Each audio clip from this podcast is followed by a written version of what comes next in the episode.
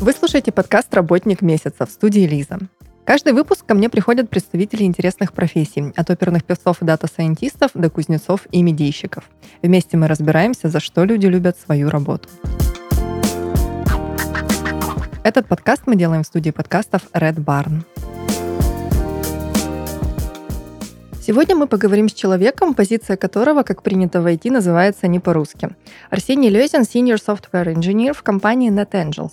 У нас в гостях ранее уже был Антон Халиков, основатель проекта, а сегодня о своей работе расскажет его коллега. Арсений, привет. Привет, привет. Давай так и начнем. Чем ты занимаешься вообще и как назвать твою должность по-русски? Да, по-русски это называется просто программист по старинке. Я занимаюсь тем, что мы пишем э, личный кабинет всей нашей небольшой командой. Мы делаем так, чтобы вот э, когда пользователь пришел, не знаю, домой вечером, и у него возникла мысль, я хочу себе своей компании сайт. Вот. э, И вот чтобы вот этот, от этой мысли до реального появления его в интернете происходило не так э, много шагов. Есть, чтобы он просто зашел в э, личный кабинет, ну, конечно, вначале зарегистрировался у нас, зашел, нажал на кнопочку «Создать сайт», после этого залил архив, и этот э, сайт появился в интернете был доступен по определенному адресу. Мгм. А чем в целом занимается компания? Давай обновим эту инфу. С Антоном это обсуждали, но еще раз, и вот как раз с твоей позиции, может быть, это будет звучать несколько иначе. Компания занимается хостингом, то есть э, предоставляет услуги э, хостинга, вирту... предоставляет услуги э, виртуальных машин, аренды виртуальных машин. Регистрация доменов, э, также у нас там можно заказать э, SSL-сертификаты, чтобы вот э, сверху, где сайтик, был красивенький замочек с названием компании. А вот ты сказал, мы командой пишем личный кабинет, ну так если, да, обобщить. А что делаешь именно ты? Вот конкретно твоя работа каждый день? Работа меня и наша команда заключается в том, что мы делаем так, чтобы вот рисуем вот эти вот самые кнопочки в браузере, которые потом пользователи нажимают, и делаем так, чтобы при нажатии этой кнопочки у нас э, уходил запрос на сервер, на сервере он обрабатывался, и происходила вот эта вот вся магия, которую пользователь вообще никак не видит. Спасибо, что простыми словами, потому что а, такие сложные процессы лучше всего объяснять вот так, чтобы всем точно было понятно.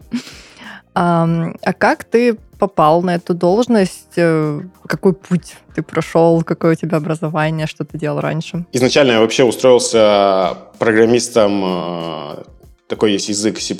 Мы разрабатывали игровой движок, это был 2012 год.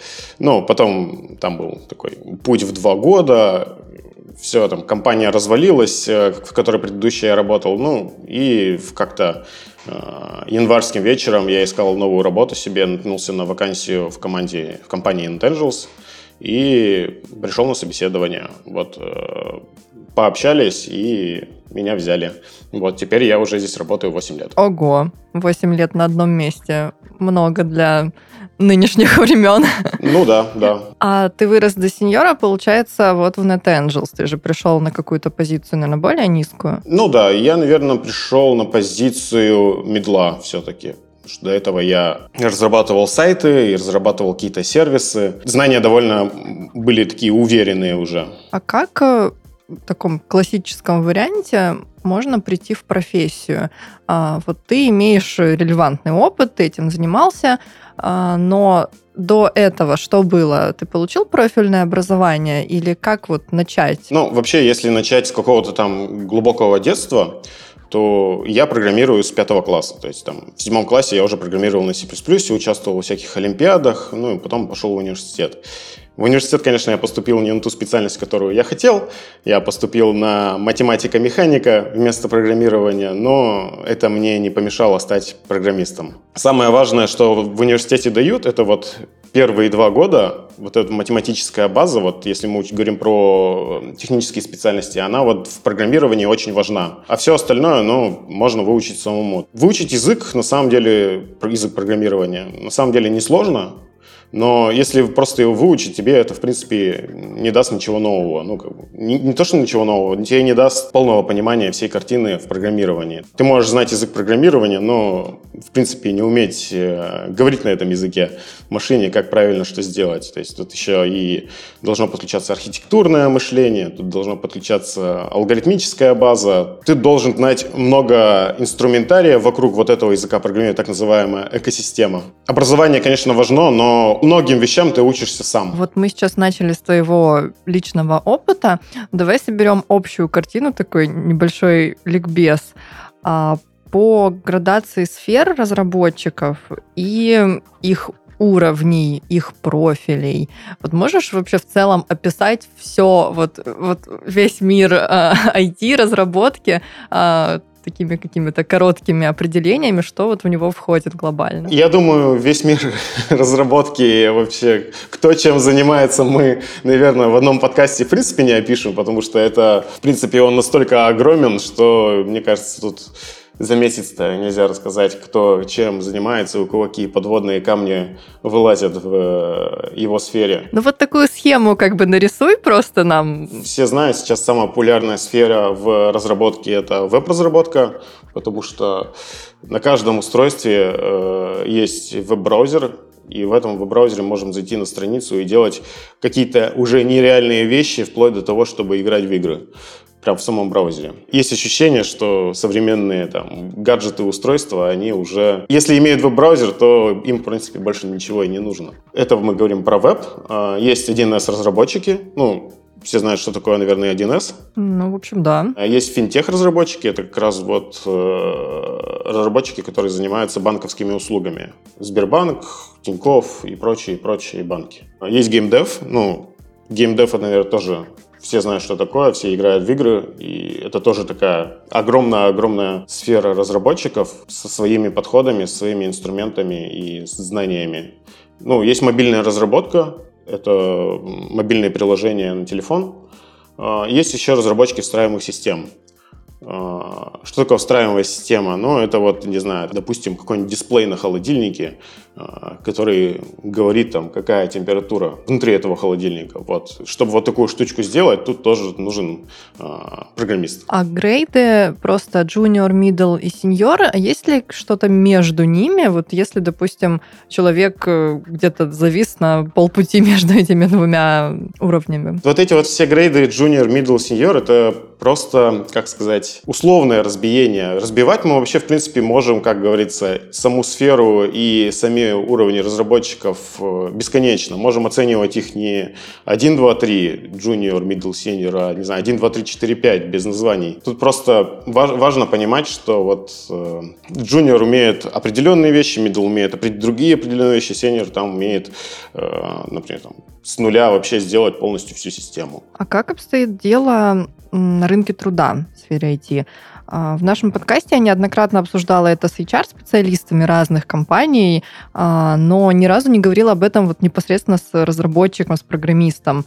А, превышает ли спрос предложение или наоборот? Конкретно, если говорить про Екатеринбург, то с программистами в Екатеринбурге все очень-очень плохо. Мы как-то искали всей командой себе нового Python-разработчика, и мы искали его три месяца, и после того, как мы подали заявку в HR-агентство, они нашли нам разработчика. Через три месяца этот разработчик уволился. Так мы и не нашли в итоге Python-разработчика, нашли фронтенд-разработчика, и у нас все стало, в принципе, плюс-минус гармонично. И на рынке труда очень такая сложная, странная ситуация. Вроде бы университеты каждый год выпускают очень много-много программистов. То есть, если говорить про Екатеринбург, у нас э, очень много таких технических специальностей, после которых выходят люди, готовые э, войти в эту сферу и начать работать. Но они либо все уезжают в более большие города, типа Москвы, Питера, либо уезжают за границу. А почему вы искали разработчика именно в Екатеринбурге, если его физическое присутствие, в принципе, не обязательно? Или у вас такой принцип работы внутри компании, что лучше бы, чтобы все были где-то неподалеку? Нет, наверное, проблема в том, что людей, которые работают на удаленке, ну, которые никогда не работали у нас в офисе, их нужно правильно менеджерить. Это довольно сложно. Внутри команды удаленка возможно, то есть мы, в принципе, вот когда даже до ковида мы иногда периодически кто-то работал на удаленке, и не было проблем. И во время ковида мы тоже все, в принципе, уходили на удаленку, и все было хорошо. Но, во-первых, удаленного разработчика, опять же, нужно найти. На самом деле процесс найма, он не отличается от того, что к тебе приходит какой-то человек в офис. А во-вторых, с ним нужно вот какой-то момент, может быть, даже его перевести в офис, и чтобы он в этом офисе поработал несколько месяцев, а после того работал на удаленке. Кстати, многие команды так и делают, в принципе. Вот ты говоришь, мы всей командой искали разработчика, и, в принципе, я так вижу, что ты достаточно погружен в процесс найма. Ты м, непосредственно в нем участвуешь, ты собеседуешь людей? Да, я собеседую людей. А какие самые частые ошибки допускают на собеседование ребята, которые хотят вот к вам устроиться разработчиками? Ну, я думаю, самая большая ошибка – это прийти на собеседование неподготовленным. Видно, что человек э, пришел на собеседование, а ему как бы, ну, во-первых, не особо интересно, во-вторых, он, ну, просто не готов стать разработчиком. То есть ему задаешь простые вопросы по технической части. То есть у нас нет такого интервью, как в каких-то больших командах, компаниях точнее, э, как в каком-нибудь Яндексе, допустим. У нас нет там 3-4 интервью, нет алгоритмического интервью, у нас одно интервью. Человек приходит, мы у него спрашиваем вопросы по э, технической части, которые, в принципе, у нас возникают каждый день в работе. То есть это не какие-то там э, абстрактные вопросы. И мы, не знаю, там, попросим его написать там на бумажке какой-нибудь кусок кода, который делает то, то или, или иное действие. Ну и вопросик с подковыркой. Ну, еще смотрим на э, как человек общается и насколько он гармонично войдет в нашу команду. Твое собеседование в NetAngels вот так проходило? Абсолютно то же самое. Оно проходило с э, предыдущим нашим э, тимлидом и нашим директором. Если на рынке труда сейчас вот такая сложная ситуация, мало хороших специалистов, наверное же очень развит э, хантинг. Тебя пытались переманить в какую-то другую компанию, рекрутеры, чары? Да, меня периодически пытаются переманить. Если честно, я даже не знаю, вот э, у меня вот есть мой телеграм, и он у меня нигде не указан. Ну, типа, на гитхабе не указан. На сайтах, э, там, типа, haha.ru или там LinkedIn, допустим, у меня не указан мой Telegram. И вот, и периодически мне в него пишут всякие HR, и я понимаю, что где-то там данные собираются и потом сливаются там. В Telegram мне пишут, наверное, раз в две недели, мол, приходи там работать в Яндекс, приходи там работать в ЦИАН или куда-нибудь еще.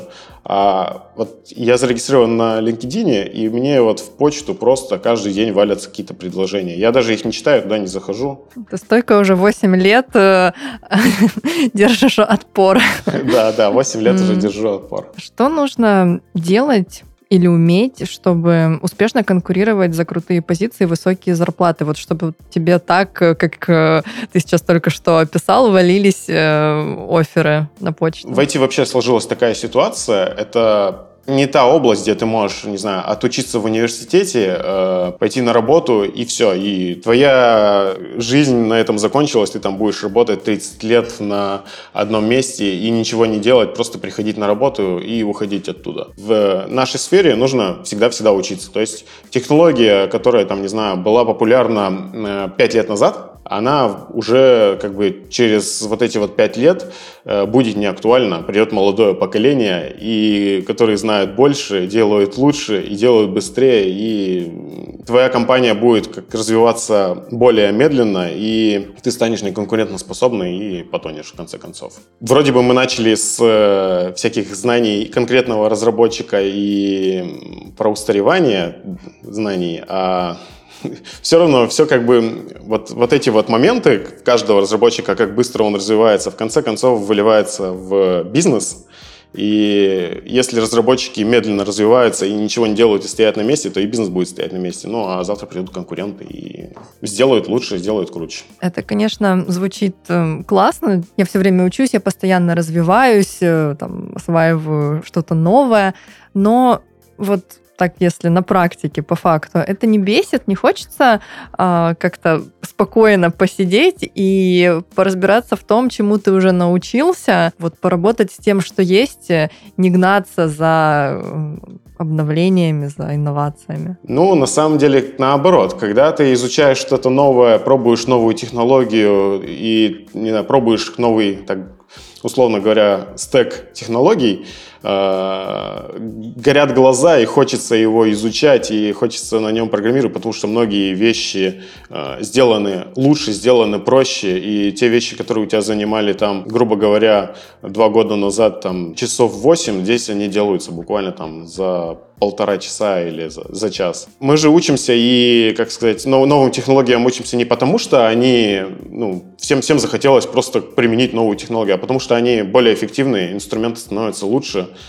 то есть э, где-то люди не знаю, там, в другой стране сидели, думали, думали, думали и придумали, как сделать лучше, а мы потом взяли ну, и использовали эту вещь. Тут же дело не только именно в обучении, тут дело в эффективности во времени твоей работы. А старый код, э, его наоборот сложнее поддерживать. А как именно ты учишься? Читаешь что-то, смотришь, э, задачи какие-то пытаешься выполнять, ну, как бы в таком тестовом формате рабочем? Во-первых, учусь я есть всякие платформы для обучения, типа Курсера.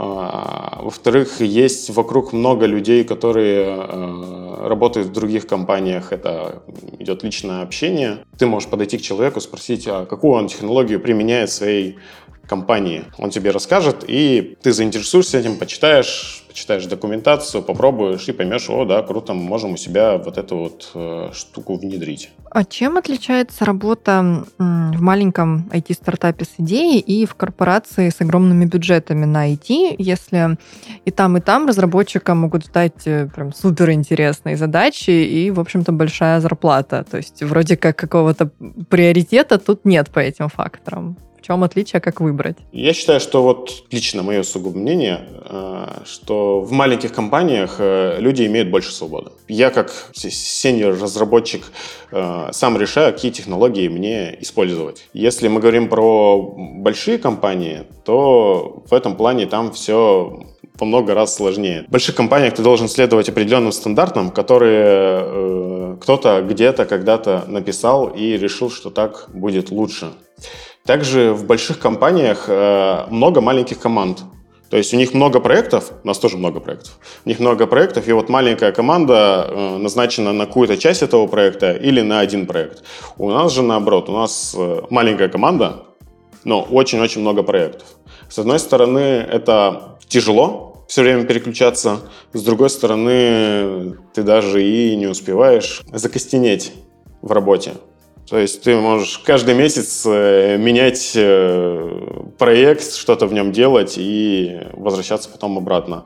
Э, в больших же компаниях в этом плане существует такой подход, что человека из одной команды переселяют в другую, чтобы он научился чему-то новому, перенял какой-то опыт и не костенел. Вот ты сказал, что на своей позиции сам решаешь, какие технологии использовать. Но ты же все равно держишь отчет перед кем-то. Кто тебя курирует э, или не курирует, а вот просто как-то мониторит, э, менеджмент осуществляет? А, менеджмент у нас в компании осуществляет наш директор, по большей части. Мониторит за работой э, тоже он. Ну, конечно, самый лучший показатель э, твоей работы — это продукт. Тут такое, как сказать, бинарное состояние. Либо фича сделана, либо фича не сделана. Как бы э, другого, другой оценки эффективности команды нет. В плане, если оценка еще, насколько быстро она сделана, то есть до вот этой вот идеи, когда мы там э, собрались э, в среду, и эта фича ушла вот в продакшн,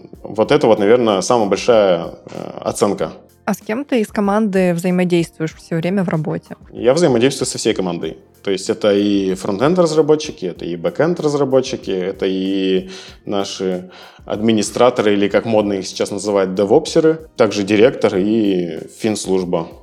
Ну и техподдержка к нам приходит со всякими запросами от клиентов, когда нам э, клиент пишет, что у вас не работает такая-то кнопка, или я хочу, чтобы вот здесь вот было немножко лучше. А вот если клиент, да или вообще неважно на каком этапе, кто-то, короче говоря, приходит и говорит, что вот ничего не работает, все упало и лежит аврал, провал, все ужасно, ну не знаю, какая-то катастрофа, короче говоря, произошла. А что в этой ситуации дальше происходит? Или такого не бывает вообще? Такое бывает всегда. ну, в любой команде, в любой компании бывает такое, что все лежит. Э, давайте даже вспомним, когда неделю назад у нас лежал Facebook, WhatsApp и Instagram, и вот я уверен, в офисе mm-hmm. Facebook все горело прям синим пламенем. Все разработчики сидели и пытались понять, что же у нас сломалось, как это все починить. У нас в этом плане ничем не отличается. Если у нас все лежит, э, что бы ни происходило вокруг, э, где бы, что бы, кто где ничего болел, не болел и так далее, все занимаются решением проблемы. Это бывает и ночью иногда, и бывает и утром, бывает и в Новый год, и в праздники, и в свой день рождения. Не зависит вообще ни от чего. Кстати, какой у тебя график? У меня график 5 э, через 2 но не нормированный. Ну, я приезжаю на работу в 11, уезжаю где-то часов в 7, но потом еще вечером сижу на, дома и работаю. Как-то произошла ситуация полгода назад, я завел себе собаку, и после этого мой график немножко изменился. Раньше, конечно, я мог там сидеть в офисе до 10-11 вечера, и мне, в принципе, это нравилось. Вот есть мнение, и у меня такое же впечатление как-то складывается по мере того, как я общаюсь с разработчиками, что они всегда работают. Вот как ты сказал, э, им это нравится, все в порядке, это не переработка, это просто такой жизненный процесс.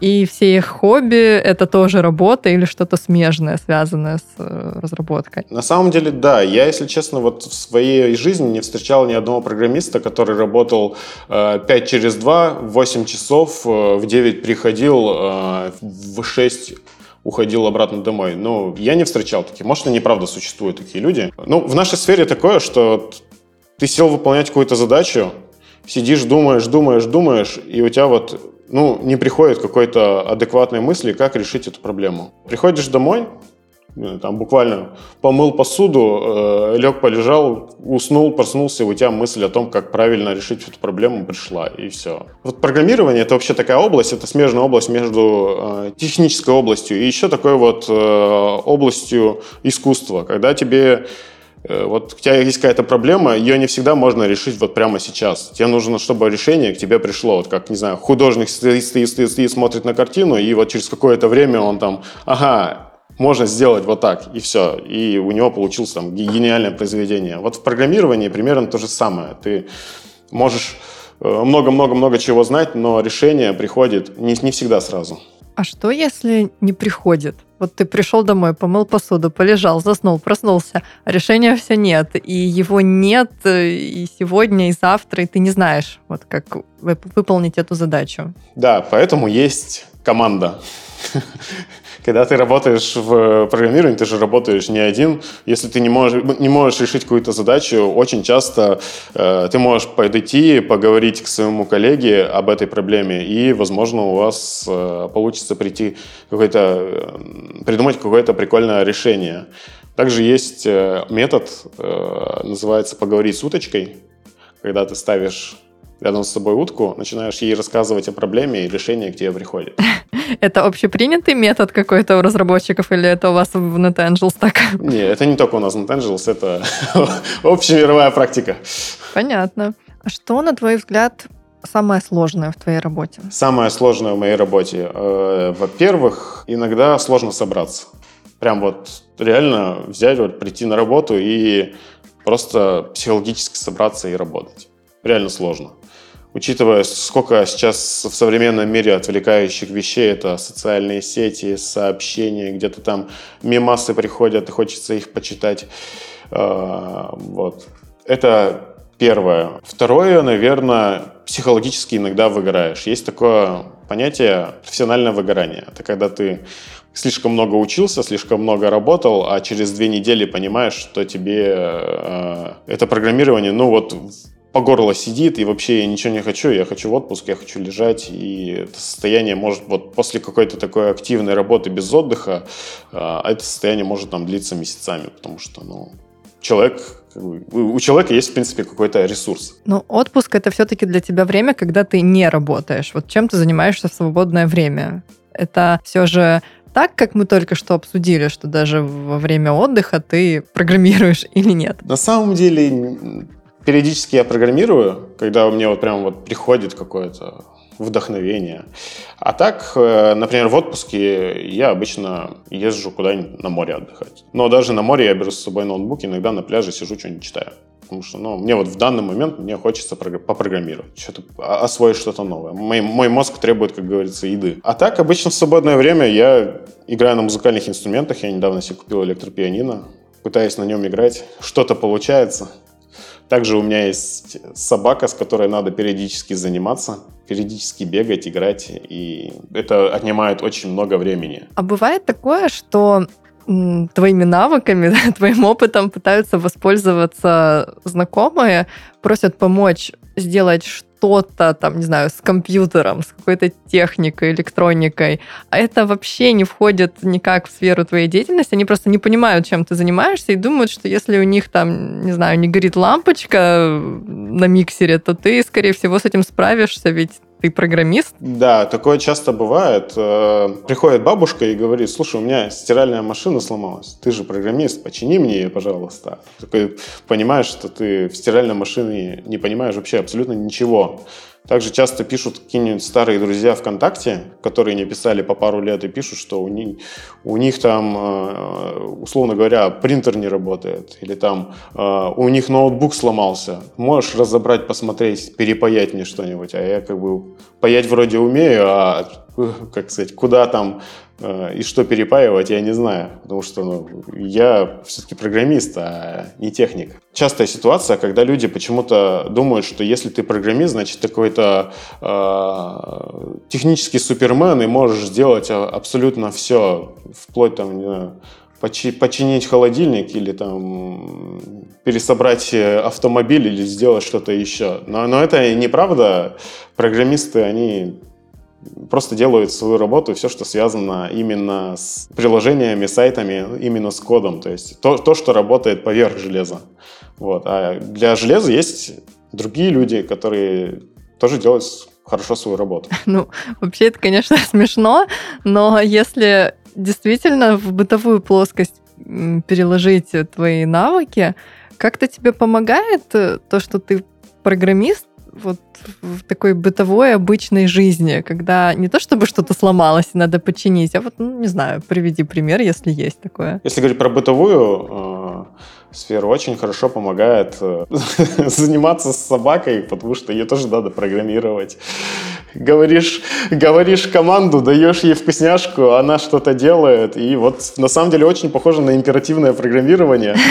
Вот по, по, по шагам, вот как ты пишешь команду, ставишь точку запятой, здесь также говоришь команду, даешь еду, все, выполнено. То есть тебе помогает не столько какой-то вот именно навык, а мышление, подход, да? Да, да, мышление. Также в основной жизни помогает вот также вот этот вот алгоритмический подход в том, что иногда ты хочешь упорядочить свою жизнь, и вот ты с помощью такого же алгоритмического подхода упорядочиваешь ее. Сегодня я встал и сделал то, пошел туда, сделал это дело, приехал на работу, уехал с работы. И вот твоя жизнь как алгоритм, конечно, в таком ритме очень сложно жить, потому что в один момент начинает казаться, что ты в каких-то э, жестких рамках находишься. А мне, наоборот, всегда казалось, что все программисты такие неорганизованные. Вот они как будто бы максимально плывут по течению, несмотря на то, что их работа очень концентрирована и требует четкости. Но это, наверное, уже у каждого по-своему.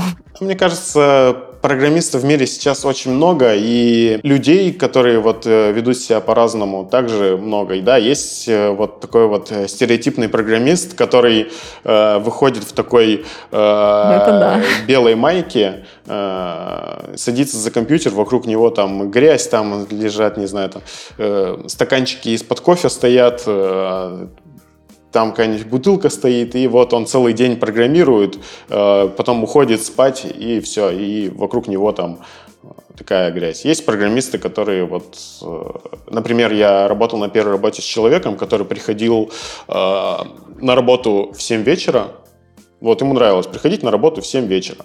Он приходил на работу, ставил перед собой маленькую баночку сока, э, булочку, это как бы его был и ужин, обед и завтрак, э, все это съедал, э, работал до трех утра, уезжал домой. Ого. Там дальше, я не знаю, чем он занимался, он был не особо разговорчивый, ну, вот такой вот человек был. Есть люди, у которых большая семья дома ждет, как бы, и им тоже нормально работать программистами, и, ну, в принципе, у них э, не может быть такого, что они не организованы, потому что, ну, четыре ребенка все-таки, допустим, это сложно быть тут неорганизованным. Ты, ты приезжаешь на работу только потому, что дома работать невозможно. А есть э, что-то в работе, что тебе не нравится?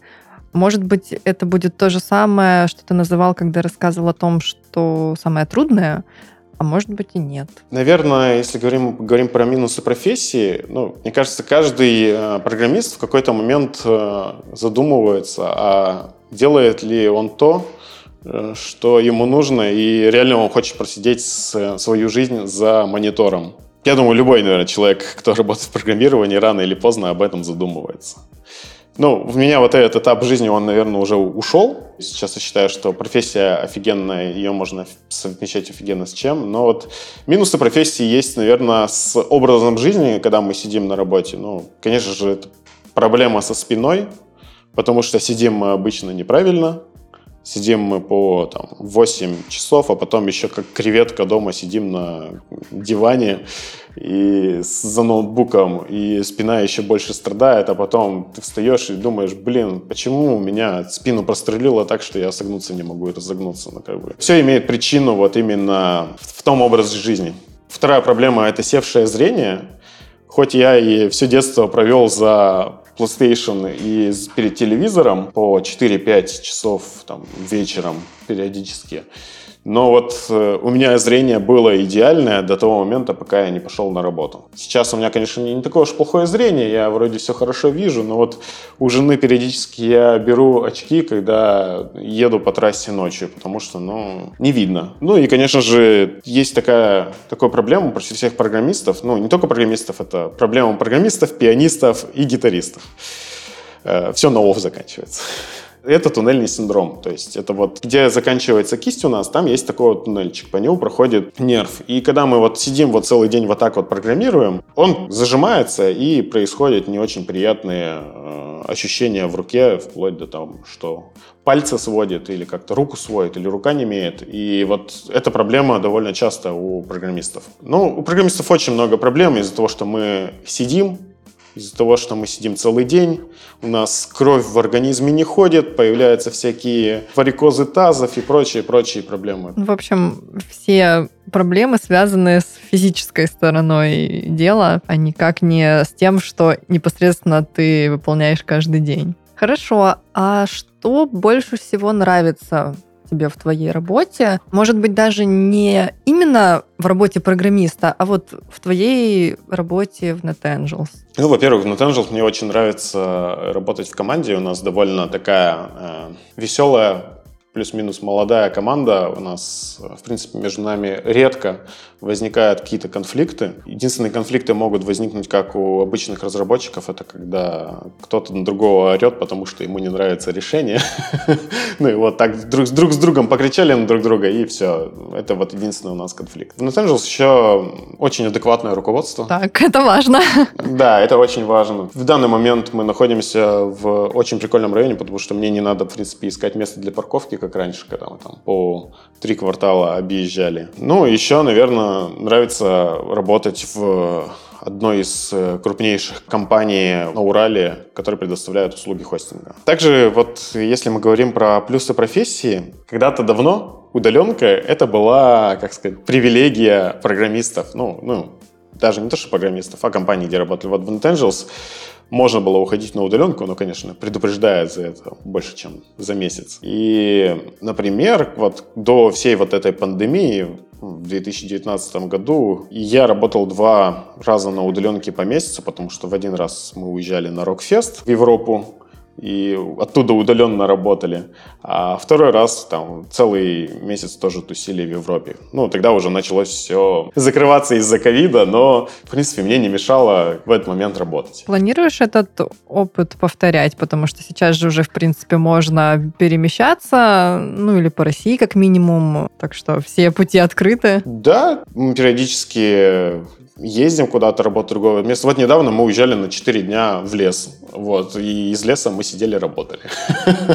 И это было прекрасно. Ты просыпаешься, делаешь мангал, жаришь мясо, э, садишься и спокойно на веранде домика в лесу сидишь, работаешь. Это очень круто. Я думаю, когда вот эта вот вся ситуация с пандемией от нас уйдет, удаленка у программистов точно не уйдет. У других профессий, возможно, уйдет. А у нас всегда будет все хорошо. Мы всегда сможем э, во время нашей работы путешествовать, открывать мир и делать какие-то интересные вещи для себя. Ну, я надеюсь, что все остальные тоже, потому что много людей, конечно, которые не разделяют э, прелесть удаленной работы, но, возможно, потому что они работают все время из дома, не пробуя куда-то уехать, сменить обстановку и тем самым разогнав свое мышление мышления. Это очень, по-моему, классно и как раз-таки способствует более эффективному решению всяческих задач. На самом деле, да. Вот, например, когда мы ездили летом на фестиваль, мы были до фестиваля в Мюнхене, и я решал задачу, мы как раз тогда запускали э, новый хостинг, то есть полностью обновляли нашу платформу. Я такой уставший уже сижу, такой, не знаю, как решить эту проблему. Вот мы на 4 дня уехали в палатках, в палатках пожили, приехали, и я вот сел буквально за два часа, сделал ту работу, которую до этого делал несколько дней. Вот, потому что мозги, видимо, прочистились, и все стало, в принципе, хорошо. Так что всем рекомендуем попробовать. Программистам, не программистам, это на самом деле классно. Если... Да, на самом деле переключать контекст и где-то путешествовать, как-то отвлекаться, это очень полезно, потому что когда ты приходишь потом с новым каким-то осознанием, пониманием, э, все идет проще, идет, все идет лучше во много раз, чем когда ты сидишь, э, 8 часов смотришь в монитор, и так оно обычно не работает, потому что только еще больше как-то уходишь в какие-то проблемы. Если мы дальше говорим про плюсы профессии, то это, конечно же, гибкий график. Для меня лично, как для человека такого импульсивного и творческого, важно иметь гибкий график, потому что ну, я не могу ну, прийти там в 9 утра и там, отсидеть 8 часов и там дальше нет, это для меня, для меня лично так не работает. Мне кажется, я больше творческий человек, чем технический, и мне проще, например, работать где-то там часов в 9 вечера, в 10 вечера, в 11 вечера, чем, например, утром.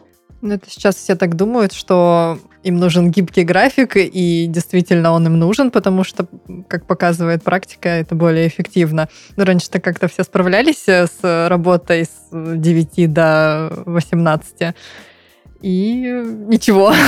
Но на самом деле, конечно, очень хорошо, что все имеют возможность корректировать как-то временные рамки своего рабочего дня и локацию.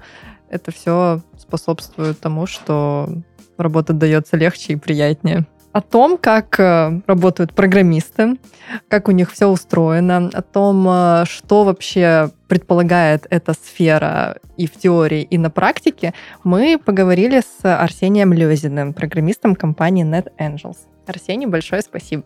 Спасибо. Всем спасибо. Пока. Всем пока.